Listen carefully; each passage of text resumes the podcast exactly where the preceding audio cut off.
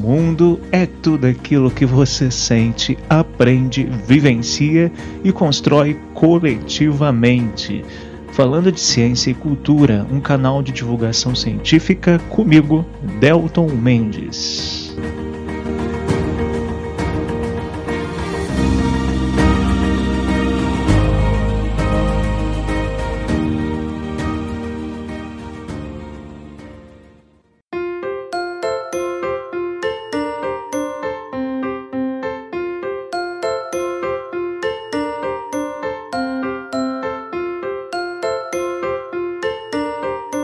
Olá, meus queridos, estamos aqui para mais um programa do podcast Falando de Ciência e Cultura. Comigo, Delton Mendes. Hoje, em pleno mês de novembro, vamos conversar um pouquinho sobre uma das mais fortes pressões sociais é, no meu entendimento, claro, já criadas pela macrocultura capitalista.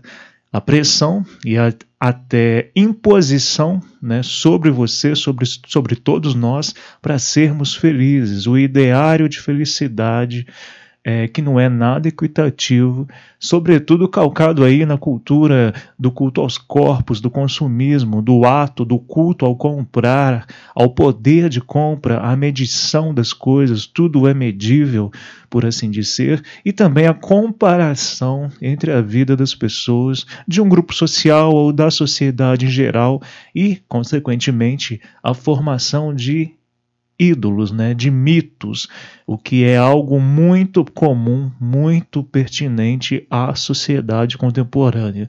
Até que ponto isso é positivo efetivamente para a sua vida e para as nossas vidas e de onde vem tudo isso? Bom, é muita coisa, não é verdade, pessoal? Antes de nos embrearmos aí em mais esse universo de debates e discussões que, que são muito necessários, e que está sendo e que tem sido feito há séculos pela ciência, mas primeiramente pela filosofia, ainda hoje pela filosofia, queria aqui mandar um grande salve a algumas pessoas.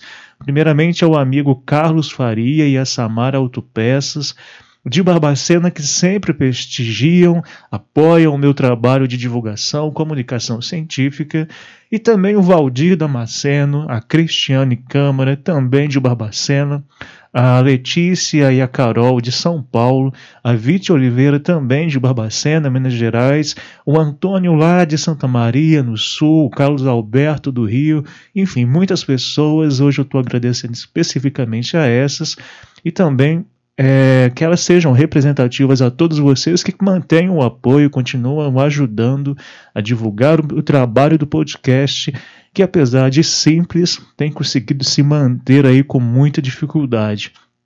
Nesse sentido, meu povo, eu queria até dizer, pedir desculpa aí por esse quase um mês sem conteúdos, mas em, no mês de outubro, principalmente começo de novembro, eu participei de vários eventos, como palestrante, como co-organizador, além de trabalho com artigo científico, orientações, aulas. Então vocês imaginem, vocês sabem que o, quem trabalha né, com ciência e cultura no Brasil trabalha de manhã, de tarde e à noite, e muitas vezes nos falta tempo e me falta tempo para me dedicar ao podcast. Mas vamos seguindo em luta, né? O podcast não acabou, não vai acabar tão cedo e a luta continua. Antes, também queria destacar que essa semana começa o evento da UFLA sobre astrobiologia e educação, um evento muito legal, no qual ministrarei palestra e workshop. E esse humilde podcast, o Falando de Ciência e Cultura, está como apoiador. Quem tiver interesse, então, em conhecer esse projeto, desse curso, desse evento, vou deixar o link aqui na descrição do episódio. É isso então, meu povo. Vinhetinha pra nós que lá vem debate por aí.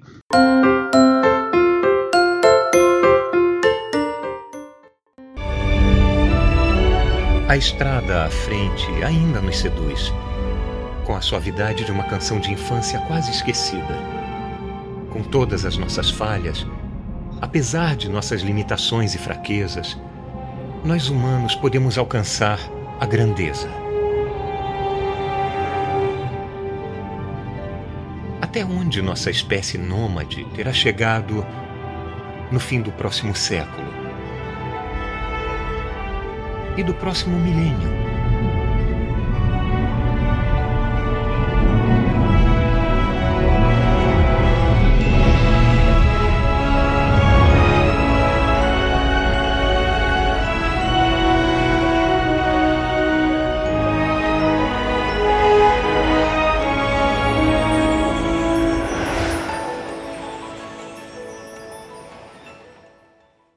Quem acompanha esse podcast sabe que discutir cultura pela perspectiva científica e também filosófica é algo sempre presente nas pautas.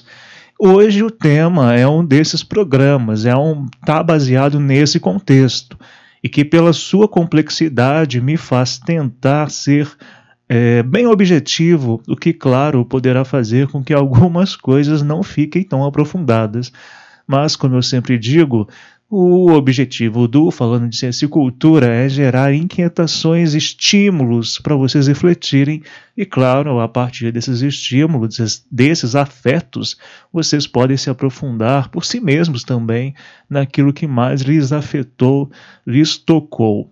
Antes de qualquer coisa, quando a gente discute felicidade, cultura, ideários que são construídos socialmente ao longo do tempo, ao longo do século, dos séculos, né? É importante entender, por exemplo, que essa busca da felicidade como discurso, como objetivo de vida, é algo entre muitas aspas relativamente novo na história humana na Terra. Outro dia eu estava vendo um discurso de um coach, né, coach quântico, né, enfim, não vamos aprofundar nisso, mas enfim, os coaches da vida aí que pegam conhecimentos científicos, históricos, sem embasamento algum e descontextualizam. Enfim, o coach estava dizendo que a nossa espécie, desde que surgiu na África, já buscava ser feliz. E a gente precisa problematizar esse tipo de informação. Bom, a priori, é relevante lembrar que nós temos cerca de 300 mil anos, né? a nossa espécie Homo sapiens, que é parte de um grande grupo de outros hominideus e hominineus uh, tem algo em torno de 300 mil anos, mas somente nos últimos 70, 100 mil anos é que nos tornamos seres com alta potencialidade simbólica, simbólica né? Alguns estudos apontam para 50 mil anos, ou seja, tem muito pouco tempo dentre esses 300 mil anos em que nós nos estruturamos por pressupostos culturais, transmissão de saberes, trocas compartilhadas de experiência, conversa, práticas sociais mais complexas, associando a capacidade de pensar, resolver problemas em grupo, definição de funções em grupo e também nos expressarmos, obviamente, de diversas maneiras.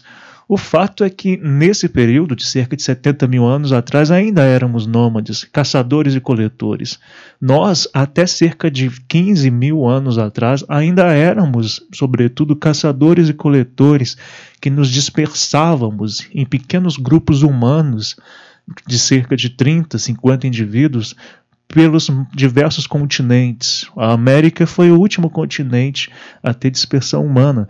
Então reparem que tudo isso é importante porque será que esses povos, que esses grupos humanos de cerca de 25 mil anos atrás, até 15 mil anos atrás, eles realmente buscavam a felicidade da mesma forma como hoje é propagado, é propagada na mídia, na grande mídia, pelos grandes conglomerados capitalistas? Será que a felicidade sempre foi buscada dessa maneira? É correto a gente dizer isso? É correto nós dizermos que as buscas ecológicas por alimento, por proteção e reprodução eram necessariamente, tinham os mesmos perfis de busca por felicidade que nós temos hoje? É óbvio que não. E é até presunção dizer algo assim. Na ciência, a gente sempre tem cuidado extremo ao falar sobre culturas de povos antigos, sobretudo povos anteriores a, da pré-história, né? que povos, povos pré-históricos né? que existiram antes da escrita, que existiram antes do surgimento das cidades a gente estuda tanto para poder afirmar alguma coisa e aí vem alguém e diz coisas desse sentido. Então a gente não pode pensar dessa forma. E se nós, é interessante pensar que se nós não recorrermos ao cinema, né? A, a, dificilmente teríamos até a ideia, a sensação sobre algo proximal a tudo isso que eu estou dizendo, porque muito dessas questões, da forma como nós interpretamos o mundo pré-histórico, por exemplo, vem da, dos ideários, da, das imagens, da, do imagético criado, né? da semiótica trazida pela indústria cinematográfica, assim como aconteceu com os dinossauros, que depois do Jurassic Park nós começamos a entender que eram bichos mais complexos, o cinema também favorece a gente né, ter imagens até mesmo às vezes equivocadas do que seriam as pessoas, os grupos humanos anteriores ao despontar das cidades. Bom, é interessante também, né, pegando o brecha aí com essa discussão, entender que a filosofia e a prática de escrever, a escrita, tem uma história muito proximal. Muita gente acha que a escrita sempre existiu na história humana, mas não, a escrita é muito nova. Tem algo em torno de 5, 6 mil anos, algo que também é ao mesmo tempo praticamente do surgimento da filosofia, que tem algo em torno de 4 mil, mil anos eh, na Grécia Antiga. Né? Então a gente pode traçar também uma relação entre o despontar da filosofia, as cidades, e as cidades não trouxeram né, apenas evolução física com casas ou ruas, urbes no espaço construído, mas também trouxe, as cidades trouxeram também maiores e significativos processos culturais de interpretação do mundo e pensamento sobre ele, incluindo pensamentos sobre nós mesmos, o pensamento sobre nossas práticas como seres vivos, como seres humanos e nossos duvidares, as nossas dúvidas, as nossas inquietações em relação ao mundo natural. E nessa busca por entender a mente humana, entender a metafísica, né, a própria metafísica, as origens, muitas coisas começaram a se tornar latentes, a se tornar latentes né, nesses últimos 4, 5 mil anos. Inclusive a busca pelo entendimento do que é felicidade embora nem sempre, é, obviamente, tenha sido este o termo utilizado. É, vale destacar também, né, gente, que o pensar o mundo e atuar nele não é algo exclusivo do contexto europeu ou mesmo asiático. Várias nações indígenas existiam na América desde os últimos 15, 20 mil anos e tinham culturas e ainda têm culturas muito bem estabelecidas. Obviamente também tinham as suas compreensões acerca do que hoje podemos talvez chamar de felicidade. Uma das primeiras e mais perpetuadas discussões sobre felicidade advém do termo eudaimonia, né, que está muito recorrente na filosofia, que inclusive hoje, se eu não me engano, ainda existe né, discutido, utilizado no campo da ética. Mas em geral, na atualidade, felicidade é muito associada ao prazer. Você, você é feliz se sente prazer, se tem prazeres, se tem sentimentos prazerosos. Mais que isso ainda, eu acredito que o ideário de satisfação, plenitude, saúde física e psicológica são muito consideradas. Né, quando se compreende a felicidade e a ausência de sofrimento também. É claro que aqui se evoluma também os conhecimentos científicos, né? Precisamos trazer a compreensão de que existe ciência, né? Buscando entender isso, a neurociência, a bioquímica, entre várias outras, no que se refere literalmente à maneira como nossas emoções e sentimentos são construídos como por exemplo, a cultura e o ambiente favorecem o desencadear de reações químicas orgânicas em nosso organismo, em nosso cérebro, ao ponto de nos fazer ter sensações magníficas e prazerosas. Mas a felicidade não pode ser compreendida apenas como um conjunto de reações químicas e também não pode ser compreendida apenas pelo viés da padronização cultural trazida pelo modelo capitalista e consumista ou utilitarista de compreensão do mundo. Notem que eu disse então, eu estou falando aqui também de fatores culturais relacionados a fatores biológicos. E é isso mesmo, hoje é um grande equívoco mantermos aquele discurso de biologia separada de cultura de instinto separado de cultura. Nós somos uma complexidade, somos seres vivos, biológicos, cuja gênese de diversos processos culturais e mentais e corporais independem de nossas vontades. Né? Afinal de contas, também somos seres históricos e culturais. Vivemos em culturas, vivemos em ambientes e ambos nos afetam né, em nossa existência. Além de tudo isso, por sermos seres é, com elevada né, capacidade de raciocínio e socialização, uma infinidade de variáveis devem ser consideradas ao lidarmos com processos evolutivos de diferentes grupos humanos sociais pelo planeta. Então, pessoal, diante dessa infinidade de fatores, será mesmo que felicidade pode ser considerada um rótulo? A gente pode rotular felicidade e vender ela, algo que tanto alguém more no que algo que hoje, né, eu me enrolei um pouco aqui, mas no pensamento, mas pense que hoje, tanto quem mora no interior da Amazônia, como quem mora no leste da Ásia, parece que dá a entender que essas pessoas, embora com culturas tão diferentes, podem seguir um passo a passo, como se fosse uma receita do bolo, né, de como atingir a felicidade. Mas é óbvio que isso é uma incoerência, isso não pode ser perpetuado. Cada um de nós é, temos nossos próprios processos individuais subjetivos, mas também é importante entender que essas subjetividades e individualidades estão baseadas também na nossa construção de personalidade e de entendimento do mundo, que é diretamente relacionada à cultura ou culturas às quais somos expostos desde o nosso, o nosso nascimento e nas quais crescemos né, desde a infância. Imaginem, por exemplo, uma garotinha que cresce numa ilha com seu povo, é, sem acesso à TV, por exemplo, e que raramente vai ao continente.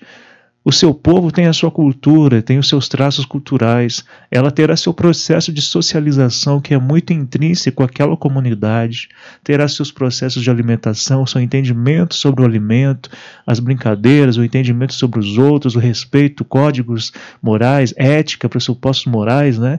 totalmente ligados ao que ela aprendeu por consciência ou ao acaso no contato com pessoas do ambiente em que ela vive. Quando, imagine essa mocinha, quando ela começar a viver, ou então poderia ser um mocinho, né, um exemplo hipotético. Quando começar a viver no continente, né, numa cidade grande, por exemplo, distante de sua ilha, ela terá acesso a outras culturas, a macroculturas, as quais ela nunca teve contato antes. E poderá ser transformada por essas macroculturas, sim, porque todos nós somos. Nenhum ser humano é um castelo de rochas que não pode mudar seus hábitos, costumes e práticas sociais. A felicidade é, para essa menininha que mora na ilha pode ser relacionada a fatores bem simples, como o contato com as pessoas, a interação social, os cultos, as práticas culturais, a pesca artesanal, as ceias coletivas no fim do dia, a educação transferida a partir do contato com a natureza, dentre outros vários aspectos. Quando ela passa a ter contato com o mundo globalizado, são outras as agências que atuarão em suas vidas: a moda, o culto ao corpo, a TV, a globalização, a obrigatoriedade de uma conta bancária, um cartão de débito, um cartão de crédito. Notem, claro, que eu não estou dizendo que todos que habitam lugares distantes, como ilhas, estão desconectados no mundo globalizado, sem TV, rádio, internet, etc. É só um exemplo que eu estou dando. É, para vocês entenderem que a cultura é socialmente construída e que temos realmente muitos traços culturais na modernidade. E para a gente entender toda essa questão, que também envolve o debate sobre identidade, é importante discutir isso. E eu não estou falando de cultura só como arte e turismo, tá, gente? Cultura no macro contexto. Eu estou falando de formas também de entender o mundo, de atuar nesse mundo e de se colocar subjetivamente e coletivamente no mundo. Dentro dessas diversas formas de entender as realidades, o capitalismo, o consumismo, o utilitarismo são traços né, dessa macrocultura, macro pressupostos muito poderosos que não foram construídos ao acaso, como muita gente diz, ou então como o darwinismo social, né, que é a apropriação do que Darwin disse, como Hitler fez e vários outros é, fascistas fizeram, é, quando defendem que certas pessoas ou é, grupos de pessoas têm maior predisposição a ter sucesso na vida em sociedade. Num mundo capitalista e desigual, obviamente, certas pessoas vão ter maiores condições de conseguirem sobreviver, ter acesso ao alimento, por riqueza, por cor de pele, por desigualdades, mas isso não significa dizer que existem pessoas diferentes, que dentro da humanidade existem espécies diferentes, ou então raças, entre muitas aspas, diferentes. Somos todos iguais, literalmente, no sentido biológico, né? no, no sentido macrobiológico, biológico como seres vivos. E temos as nossas diferenças, sim, e essas diferenças precisam ser valorizadas. Até que ponto as diferenças são colocadas nas discussões e padronizações sobre o que é felicidade. Por isso, ao refletirmos sobre exatamente felicidade, a gente precisa considerar os fatores biológicos, como os hormônios, o cérebro, as emoções, mas precisamos entender também que, digamos, essa calibragem biológica é também regulada pelas formas de entender o mundo pela cultura, ainda que essas formas, em sua maioria, não sejam conscientes. Parem para pensar no seguinte, pessoal: vocês refletem sempre sobre as coisas que vocês fazem e o nível de bem-estar e satisfação que elas lhes trazem? Se vocês pensam em termos de satisfação, o que vocês levam em conta para, entre aspas, medir a satisfação que vocês têm? Vocês se preocupam, por exemplo, com o corpo de vocês, mas a partir de quais pressupostos? Vocês se preocupam com os sinais que o corpo de vocês tem, os sonhos gerados, os sons né, gerados logo após a sua alimentação. Vocês já pararam para perceber quais os sons que o seu corpo possui, quantas vezes você vai ao banheiro, como seus olhos percebem os ambientes iluminados, como eles não percebem os ambientes não iluminados, como que é o pulsar do seu coração quando você se emociona ou quando corre. Muitas dessas percepções sobre o nosso corpo, o nosso corpo mesmo, independente dos padrões trazidos pela sociedade, nos passam, nos são afastados na vida cotidiana. E ao invés de nós nos empoderarmos para entender esse corpo que habitamos, nós nos capacitamos muito mais a medir coisas pelo seu valor de troca, pelo seu valor de uso, pelo seu poder de compra. As pessoas também são medidas, né, hoje em dia, pelos crivos do capital, pelos crivos apenas do que me interessa, do que te interessa e do que, do que poderá ser útil em alguma medida. As pessoas são medidas pela sua utilidade. Não à toa, na maioria das vezes, né? Não à toa, vários pensadores e filósofos hoje têm discutido que na sociedade dita moderna, as pessoas, ou pós-moderna, as pessoas se afastaram de si para se encontrar nos modelos de vida de observância da vida dos outros. Nos medimos pela suposta felicidade dos outros, nos comparando o tempo todo. Quando nós pensamos em felicidade, nós também levamos em consideração, às vezes, o que nós acreditamos ser a felicidade dos outros. A felicidade contemporânea, então, é muito construída por aquilo que você tem que ser e aquilo que você precisa ter. E não pensem que isso é um acaso. É algo construído e não por você que ouve esse programa, nem por mim.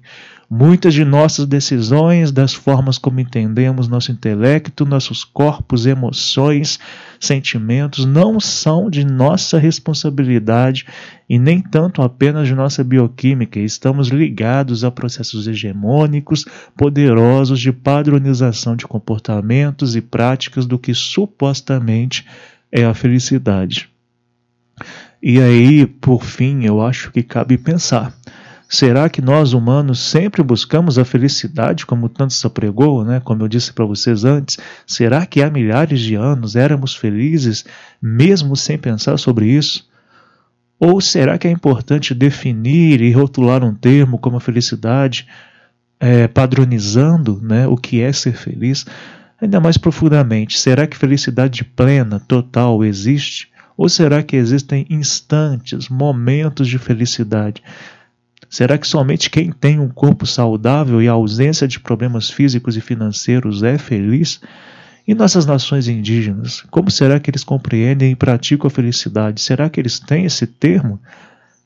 Como é a felicidade de uma criança? Será que é parecida com a felicidade dos adultos? Se vocês pesquisarem uma pesquisa rápida no Google, notarão que há diversas pesquisas, inclusive, que buscam medir a felicidade de pessoas ou grupos sociais ou então entender essa felicidade. E elas são válidas, eu não estou dizendo que não são, mas a gente precisa ser crítico. Quando as pessoas respondem questionários, Será que elas mesmas que estão respondendo, ou de certa forma por detrás de suas respostas e pensamentos, não é uma macrocultura consumista, capitalista, utilitarista que induz res as respostas e o pensamento sobre o que é felicidade? Até que ponto o nosso discurso realmente é nosso? Até que ponto o que eu penso realmente vem da minha subjetividade, não sobretudo da minha exterioridade, da minha coletividade? Também é relevante, eu acho, pensarmos sobre a cultura do ser positivo, né? esse positivismo tóxico, tóxico que exclui os problemas, os dilemas da vida social, que preconiza, né, traduz, traz muito a ideia de que injustiças e desigualdades sociais não existem, que você pode construir tudo o que quiser, que você pode ser feliz mesmo diante das desigualdades e do mundo baseado em injustiças. Esse discurso do que se eu quiser eu posso, de tudo que eu quero eu consigo, da meritocrático, que induz a ideia de que o mundo globalizado e capitalista permite que todos e quaisquer pessoas possam ter sucesso, não só econômico, mas também espiritual, de saúde mental, etc., apenas pelo pensar positivo, é muito prejudicial. Mas o que, que é, afinal de contas, né? Parem para pensar, o que, que é pensar positivo? O que afinal de contas é ser feliz, né? Será que as cobranças às quais nós nos impomos pelo sucesso, pela suposta felicidade, pela vida perfeita, como induz, né, os discursos tão fortes na contemporaneidade, favorece sentimentos genuínos que possamos chamar de fundamentais para a nossa felicidade? Ou será que só avolumam as pressões sociais do dia a dia? Então pensemos nisso. Até que ponto os discursos sobre como obter felicidade, conscientes e inconscientes, efetivos e não efetivos. Até que ponto esses discursos realmente favorecem que nós tenhamos mais momentos de felicidade e empoderamento para nós mesmos e coletivos do que, ou será que provocam muito mais pressões? Então é importante a gente refletir sobre esse ponto, que nosso mundo, porque na nossa realidade, hoje, o mundo inteiro vê crescerem os índices de mortes por suicídio, os índices de depressão e outras doenças relacionadas à saúde mental. Vejam bem, vejam bem, pessoal, eu falei de doenças. Depressão é doença. Tudo isso sem contar a sensação de não pertencimento a lugares, cidades, ambientes, como mostram outras pesquisas. Pessoas que não se identificam com o lugar em que vivem tendem a alegar, né, tendem a alegar elevados índices de e níveis de insatisfação. Muitas apresentam estresse, nervosismo, ansiedade. E nossa juventude no Brasil, por exemplo, é uma juventude com maior escolarização, né? Em comparação a décadas anteriores, nós temos jovens que estão tendo a formação em ensino médio, grande parte uh, tendo acesso à universidade. Óbvio, ainda tem muita gente, muito jovem que não consegue estudar, não consegue acessar a universidade, mas eu estou dizendo que, em comparação a décadas atrás, décadas anteriores, hoje nós temos jovens muito mais presentes em níveis de escolarização maiores, mas isso não está fazendo com que os nossos jovens tenham perspectivas melhores de futuro. Nossa, nossa juventude tem sofrido pra caramba, e muito, com todas essas pressões. Percebam então que realmente é uma discussão muito ampla, né, gente? Complexa demais da conta. E eu até queria trazer nesse programa algumas reflexões de filósofos, é, ou mesmo de perspectivas científicas na neurociência, da bioquímica, para a gente estudar algumas coisas, mas aí ficaria muito longo esse programa e então eu resolvi trazer apenas esses recortes. E por fim, é, eu acho relevante a gente pensar que o mundo natural, a Terra, nos oferece todos os recursos que precisamos para existir, literalmente.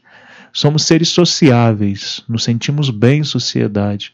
Se o nosso planeta pode alimentar e abrigar todos os humanos e os outros seres vivos, e se só, só da gente viver em grupos com pessoas às quais nos identificamos já nos faz um bem enorme e nos permite ter processos de identificação Por que, que existe tanto sofrimento no mundo? Notem que acaba que a conclusão é a mesma que aquela conclusão que nós cientistas temos quando discutimos as questões ambientais e sociais.